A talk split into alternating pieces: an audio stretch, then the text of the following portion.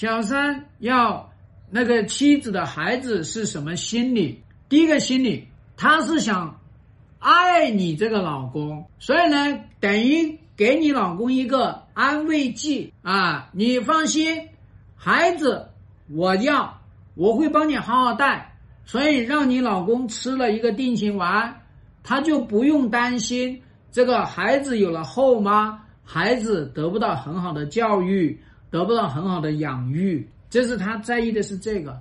那第二个方面呢，一定要做好一个接纳的这个心理。他如果连你老公的孩子他都没办法接纳，那他怎么跟你老公在一起生活呢？因为你这个孩子，就算是你作为妻子来带，你也同样也会跟你老公，也就是说跟这个爸爸有来往。那第三个呢，也是他自己的一种叫做呢强大。或者说也是他自己的一个认同的这个过程，所以说他也是一个策略。那你这样的一个情况下，那我先说我能要你们家的小孩呗，我到后面我要不了，我到时候我再跟你闹呗，反正先把这个男人的婚姻搞散，再说，结了婚我再怎么样我再说。所以说呢，对于外面这个女人来说。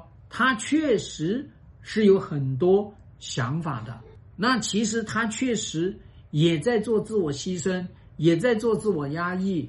所以你要去考虑的事情，不是他说我能接受原配的孩子，而是说你这个婚姻是不是应该离婚，而是说外面那个女人。你有没有办法把他干掉？你有没有办法把他从你的婚姻里面去除掉？这才是你要考虑的事情。